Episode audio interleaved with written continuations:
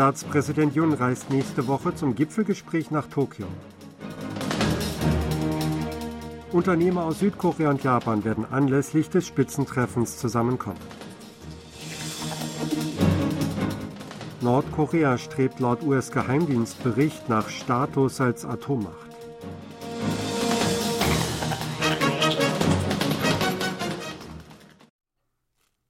Staatspräsident Yun Song-yeol reist am Donnerstag nächster Woche zu einem Gipfelgespräch nach Tokio. Das Präsidialamt in Seoul teilte mit, der Besuch werde dazu dienen, die seit zwölf Jahren unterbrochene Gipfeldiplomatie fortzusetzen und einen wichtigen Meilenstein für die Verbesserung der bilateralen Beziehungen zu setzen. Über die Details seines zweitägigen Besuchsprogramms werde noch mit der japanischen Seite gesprochen, hieß es. Die Sola-Regierung hoffe, dass durch Juns Besuch beide Länder ihre Kooperation in den Bereichen Sicherheit, Wirtschaft und Kultur ausweiten könnten, um die unglückliche Geschichte in der Vergangenheit zu überwinden und in die Zukunft zu blicken, so das Präsidialamt weiter. Südkoreanische Unternehmen bemühen sich darum, die aufgrund von Japans Exportrestriktionen gegenüber Südkorea geschwächte Wirtschaftskooperation zwischen beiden Ländern wiederzubeleben. Hintergrund ist, dass die Regierungen beider Länder anlässlich der Bekanntmachung von Seouls Entschädigungsplan für Zwangsarbeiter zur japanischen Kolonialzeit eine Verbesserung des Verhältnisses anstreben. Nach Angaben der Geschäftswelt am Mittwoch wird um das in der nächsten Woche in Tokio stattfindende Spitzentreffen zwischen Südkorea und Japan ein Business Roundtable stattfinden, für den Unternehmen aus beiden Ländern zusammenkommen werden. Als Präsident Yun Song-yeol Anfang des Jahres in die Vereinigten Arabischen Emirate und die Schweiz reiste, begleiteten ihn viele Unternehmer, einschließlich des Vorsitzenden von Samsung Electronics E.J. Young. US-amerikanische Geheimdienste haben ihre offizielle Einschätzung mitgeteilt, dass Nordkoreas Machthaber Kim Jong-un keine Absicht habe, auf Atomwaffen zu verzichten. Nordkorea strebe durch anhaltende Provokationen nach dem Status als de facto Atommacht, hieß es auch. Die entsprechende Einschätzung teilte die Direktorin der nationalen Nachrichtendienste Avril Haines im Bericht Einschätzung zur Bedrohungslage 2023 mit. Kim habe keine Absicht, die Nuklear- und Raketenprogramme aufzugeben, hieß es denn es sei fast sicher, dass Kim Nuklearwaffen und ballistische Interkontinentalraketen als letzten Garant seines autoritären Regimes ansehe. Kim glaube, dass die internationale Gemeinschaft Nordkorea schließlich als Atommacht anerkennen werde, heißt es in dem Bericht weiter. Die Direktorin nannte vor dem Geheimdienstausschuss des Senats das Streben nach dem Status als de facto Atomwaffenstaat als Hintergrund für Nordkoreas regelmäßige Provokationen. Auch wurde die nordkoreanische Armee als schwerwiegende Bedrohung für die USA und Verbündeten eingeschätzt. Nach dem Ergebnis einer Umfrage von KBS beträgt die Ablehnungsquote des südkoreanischen Präsidenten Yoon Song-yeol über 55 Prozent. Die Rundfunkanstalt hatte die Umfrage anlässlich des ersten Jahres seit seiner Wahl in Auftrag gegeben. Demnach meinten 55,9 Prozent der Befragten, dass Jun eine schlechte Arbeit mache. 40,5 Prozent sind der gegenteiligen Auffassung. Der Anteil der positiven Einschätzung lag damit erstmals in einer KBS-Umfrage über 40 Prozent. Unter denjenigen, die mit Juns Leistungen im Amt nicht zufrieden waren, nannten 26,9 Prozent als Grund, dass er zu wenig für die Wirtschaft und das Auskommen der Menschen mache.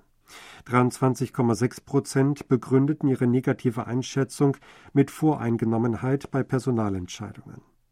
Die Umfrage führte Hanguk Research durch. Das Konfidenzniveau wird mit 95 Prozent angegeben, die Fehlerquote mit plus minus 3,1 Prozentpunkten. Das südkoreanische Verteidigungsministerium will in Bezug auf eine eventuelle Normalisierung des Abkommens zum Austausch von Militärinformationen GSOMIA mit Japan abhängig von Fortschritten in den bilateralen Beziehungen vorgehen. Die entsprechende Äußerung machte Ministeriumssprecher John Hagyu am Donnerstag vor der Presse. Er war um eine Stellungnahme zur Äußerung des japanischen Chefkabinettssekretärs gebeten worden, dass man in Bezug auf die Normalisierung des GSOMIA-Abkommens die Situation in Südkorea genau beobachten wolle. Das Ressort wolle je nach Fortschritten in den Beziehungen zwischen Südkorea und Japan die Angelegenheit in Gesprächen mit den zuständigen Behörden überprüfen, sagte Chan. Ein hochrangiger Beamter des Verteidigungsministeriums erläuterte, die GSOMIA-Normalisierung könne erst überprüft werden, wenn eine Lösung für Japans Exportrestriktionen gefunden worden sei. Die südkoreanische Regierung hat laut einem Medienbericht im vergangenen Jahr Polens Export von Panzerhaubitzen vom Typ Krab, die mit südkoreanischen Komponenten gebaut wurden, in die Ukraine genehmigt. Das berichtete die Nachrichtenagentur Reuters am Mittwoch unter Berufung auf einen Beamten der südkoreanischen Behörde für Werbeschaffung. Man habe die gesamte Dokumentation und mögliche Probleme überprüft und sich dann entschieden, eine Lizenz für den Export an Polen auszustellen, sagte der Beamte Reuters gegenüber. Reuters schrieb, die Äußerungen seien die erste Bestätigung dafür, dass Südkorea offiziell zugestimmt habe, zumindest indirekt Waffenkomponenten an die Ukraine zu liefern. Polen hatte seit dem Ausbruch des Ukraine-Kriegs im Februar 2022 18 Crab-Systeme an die Ukraine geliefert. Das Land hat danach einen weiteren Liefervertrag über mehrere Dutzend Einheiten unterzeichnet. Der Präsident der südkoreanischen Nationalversammlung, Kim Jin-pyo, hat eine elftägige Reise in die Türkei sowie nach Italien und Israel angetreten. Kim begann am Mittwoch sein Besuchsprogramm in Istanbul mit einem Dinner mit koreanischen Einwohnern und Unternehmern. Er spende den Bürgern der Türkei und den Landsleuten Trost, die ein beispiellos schweres Erdbeben erlebt hätten, sagte Kim bei dem Treffen. Die Türkei habe während des Koreakriegs über 20.000 Soldaten entsandt, obwohl sie damals noch keine diplomatischen Beziehungen mit Südkorea unterhalten habe. Die Türkei sei ein Blutsbruder und Bruderland für Südkorea. Südkorea wolle dem Land daher unbedingt helfen. Kim wird am 8. MIKTA-Parlamentspräsidententreffen am Donnerstag in Istanbul teilnehmen. Die Teilnehmer wollen nach gemeinsamen Maßnahmen auf Parlamentsebene in globalen Angelegenheiten, darunter nachhaltige Entwicklung, Wirtschaft und Handel sowie Demokratie suchen. MIKTA ist ein Beratungsgremium bestehend aus Mexiko, Indonesien, Südkorea, der Türkei und Australien. Die Türkei hat dieses Jahr den Vorsitz inne. Der südkoreanische Justizminister Han Dong-hun hat sich während seiner Geschäftsreise in Europa mit dem für Einwanderungspolitik zuständigen Minister Frankreichs getroffen.